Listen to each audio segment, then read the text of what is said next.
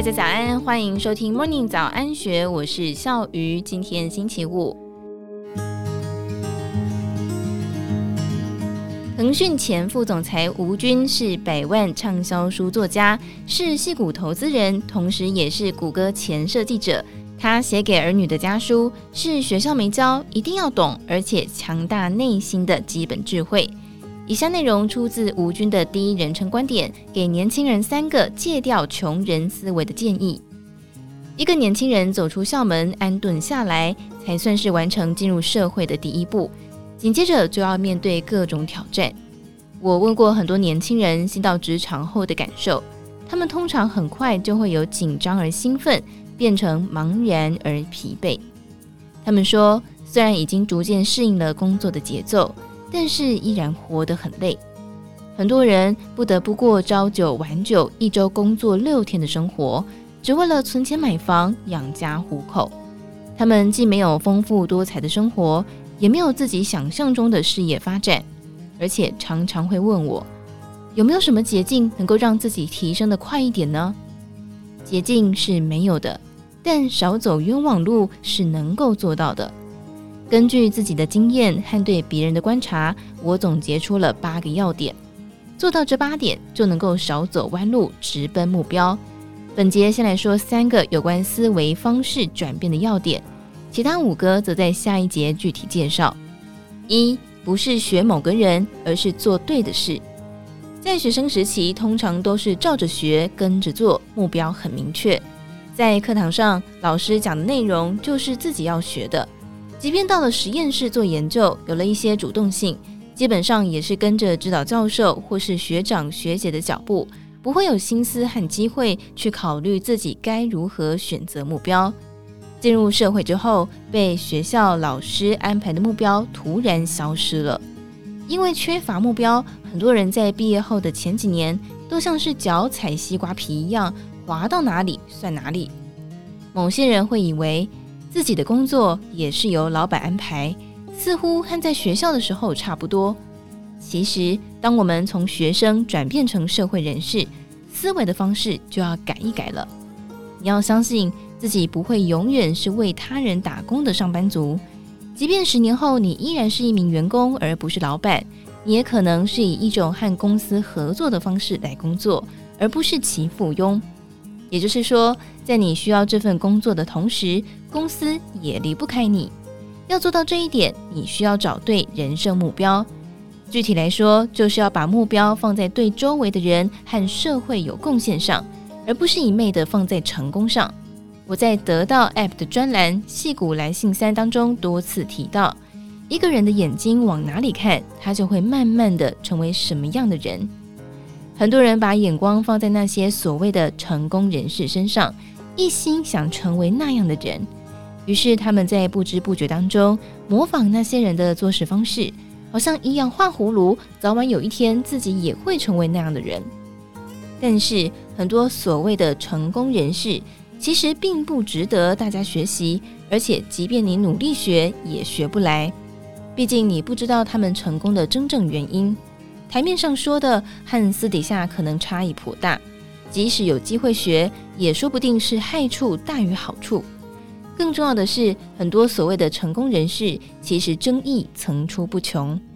就拿大家很熟悉的脸书创办人祖伯克和特斯拉创办人马斯克来说，其实没有人学得了他们。几年前，祖伯克经常往返中国跑，成为网红，不管他做什么事，大家都觉得好。很多人把他当作偶像，将他的缺点也硬说成优点。但是有些人没学到他的本事和全球化的视野，倒是把他当初坑合伙人，后来用不光彩的方式排挤竞争对手的手段，当作是竞争经验的教材来学习。不难想象，这样的人不仅无法复制祖伯克的成功，还有可能在各种环境中都遇到巨大的阻力。而这几年，祖伯克在美国和其他国家的名声都不太好，把他当作偶像学习的人可能会有三观尽毁的感觉。马斯克的情况和祖伯克类似，很多人没学会他踏踏实实做事的本领，倒是学会了他把摊子铺很大、不断讲故事的作风，最后搞得自己收不了场。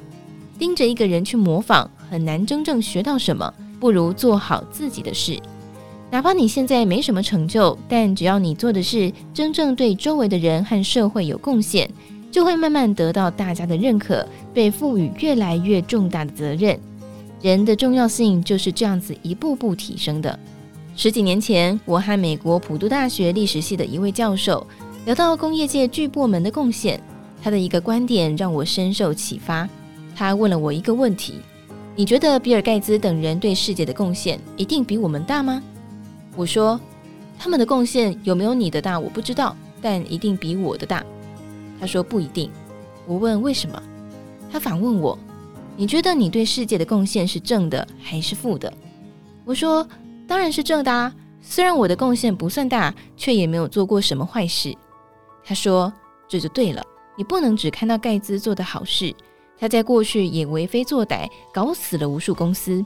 其实那些公司的技术更好，给大家提供的服务更便宜。如果他们还活着，世界是否会比现在更好，还是个未知数。随后那位教授又说，盖茨或许不是最好的例子。他以盖茨为例，只是因为我们都很熟悉。世界上有很多位高权重的人，他们的贡献是正是负，很难评断。最后，这位教授对我说：“五年后再看看自己，你一定会承担更多的责任，因为世界需要有人来做具体的事情。然后再过五年，你会有更大的影响力。只要你能够做实事，不迷恋权力。”到现在已经十几年过去了，我还是经常会想起他的话。一个人有影响力和有贡献是两回事。如果人只是有权力，却不考虑自己是否为社会做出贡献，那他行事的结果究竟如何，就只能看他的能力水准和意愿了。而这是一件不确定的事。一旦他造成的损失超过贡献，他很快就会被周围的人抛弃。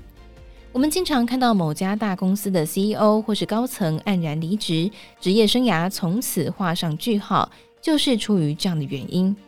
如果一个人一昧地追求权力和成功，而忘记了真正对他人有意义、对社会有贡献的事情是什么，那么他很容易就会走上歪路。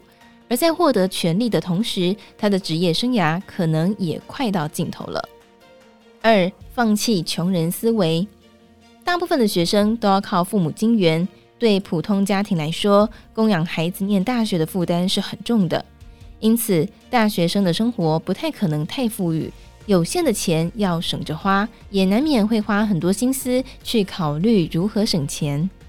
但是，当你走出学校，拥有还算稳定的工作，收入能够保障基本生活，那么就要彻底的放弃穷人思维。换句话说，做人的格局不能太小。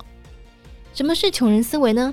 罗伯特清崎在《富爸爸穷爸爸》一书当中有很多论述，这里就不多说。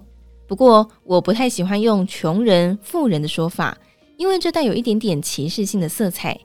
我更喜欢讲格局的大和小。人一旦开始工作赚钱，就要不断地把自己的格局做大。如果格局太小，个人发展的空间就会很有限。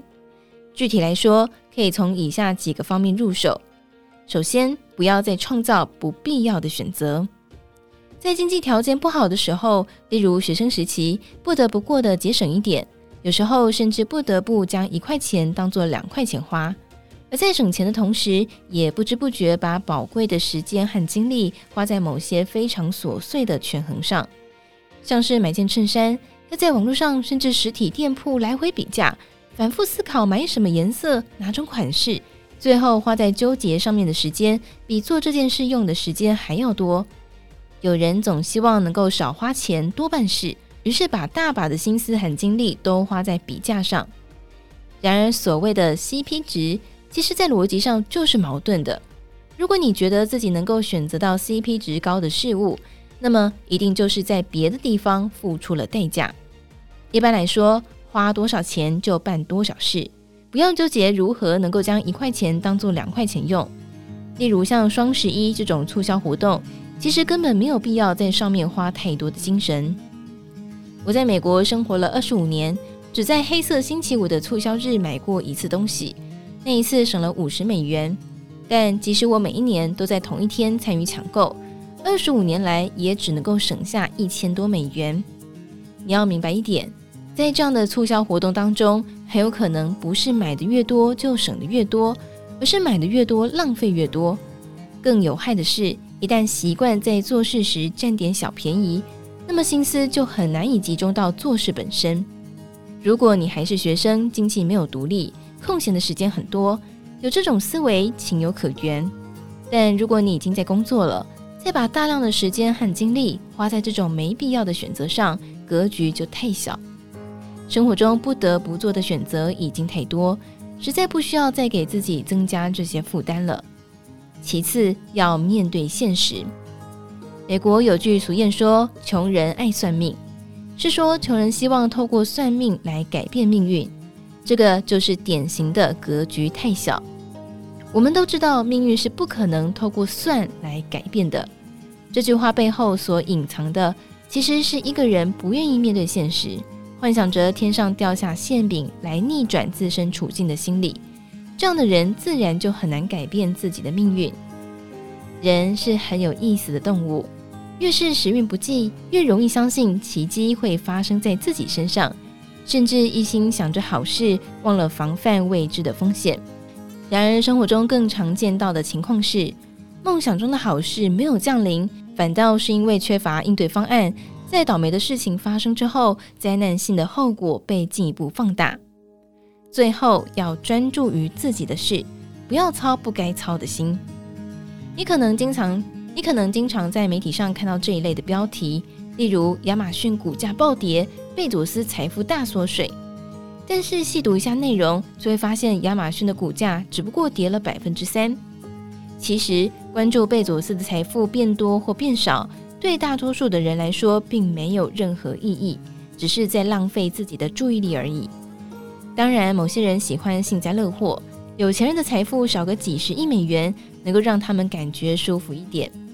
但是他们也不想一想，贝佐斯一天蒸发的现金比一般人几辈子赚的钱还要多。有闲工夫当这种吃瓜群众，还不如多思考一点，能够做些什么让自己早日还清房贷。在学生时代，经济还没有自主，接触的社会范围也有限，格局小一点很正常。但是工作几年之后，就该改一改过去的思维方式，格局大一点。也只有这样，才有可能实现阶级的提升。三，不妨宽容。念书的时候，有时候不得不在对与错之间进行选择，选错了，成绩就少几分。久而久之，就养成了非此即彼、非黑即白的思维方式。人们会说，在这个问题上，张三是对的，李四是错的。或者对于这个问题，第一种做法是对的，第二种做法是错的。进一步发展下去，就难免会对别人的对错品头论足，甚至不能够宽容自己认为不对的人和事。这不得不说是当下教育的一个失败之处，因为世界上的事很少是非黑即白的，即便有些事能够分出对错，有时候这种对错也不是很重要。我接触过某些年轻人，他们对别人的苛刻程度让我感到吃惊。即便是对在历史和现实中做出巨大贡献的人，他们依然喜欢谈论人家的不足之处，以显示自己的高明或是公正。例如，我在《戏骨来信三》介绍了很多对人类文明缺功至伟的人，包括孔子、佛陀、柏拉图、亚里士多德。对于这些人，我内心总是怀着一份敬意。但是很多人都会热心地向我指出他们的局限性，像是佛陀的做法不切实际，亚里士多德在物理学上犯过错误，尼采最后得了精神病等等。实际上，我们都知道世界上没有完人，即便上述那些智者，依然有很多缺陷，犯过不少错误。只不过对于这些错误，我的态度一向是知道就好，不去深究，也不会因为在几百几千年后知道他们有错而觉得自己很了不起。对于先贤，更好的做法是学习他们思想当中的精髓，而不是凭借指出他们的错误来彰显自己的高明。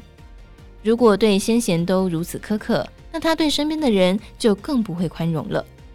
毕竟，若从先贤身上学到了知识，却反过来嘲笑他们的局限性，此人在生活中又会何其自大呢？这样的人不仅很难交到朋友，还会因为看不到他人身上的长处而失去了学习的机会。在学生时代，或许你还可以年轻气盛；一旦进入社会，就要学习如何恰当地对待他人，与他人合作。如果不懂得合作，就很难在这个时代取得成功。总之，在走出学校、进入社会之后，要找对人生目标，要做正确的事，而不是模仿他人。在解决了温饱的问题之后，应该抛弃穷人思维，不再纠结于琐碎的事情。否则将会没有时间和精力做大事。不仅要对先贤宽容，更要对身边的人宽容。其实把这三点归结成一点，就是要提升自己的格局。思维方式的改变是一个人走向成熟的必经之路。以上内容出自幸福文化出版的《原智慧人生没有捷径，但有方法让你少走弯路》。更多精彩内容，欢迎参考资讯栏。如果任何想法，欢迎你留言告诉我们，或者是加入 Discord 群组一起参与讨论。也祝福大家有美好的一天，我们明天见，拜拜。听完 Podcast 节目，有好多话想分享，想要提问却无处可去吗？别烦恼了，现在只要点击资讯栏下方的 Discord 社群平台连接，输入昵称就可以立刻问问题，与主持人互动哦。让我们一起在学习的路上不孤单，等你来加入。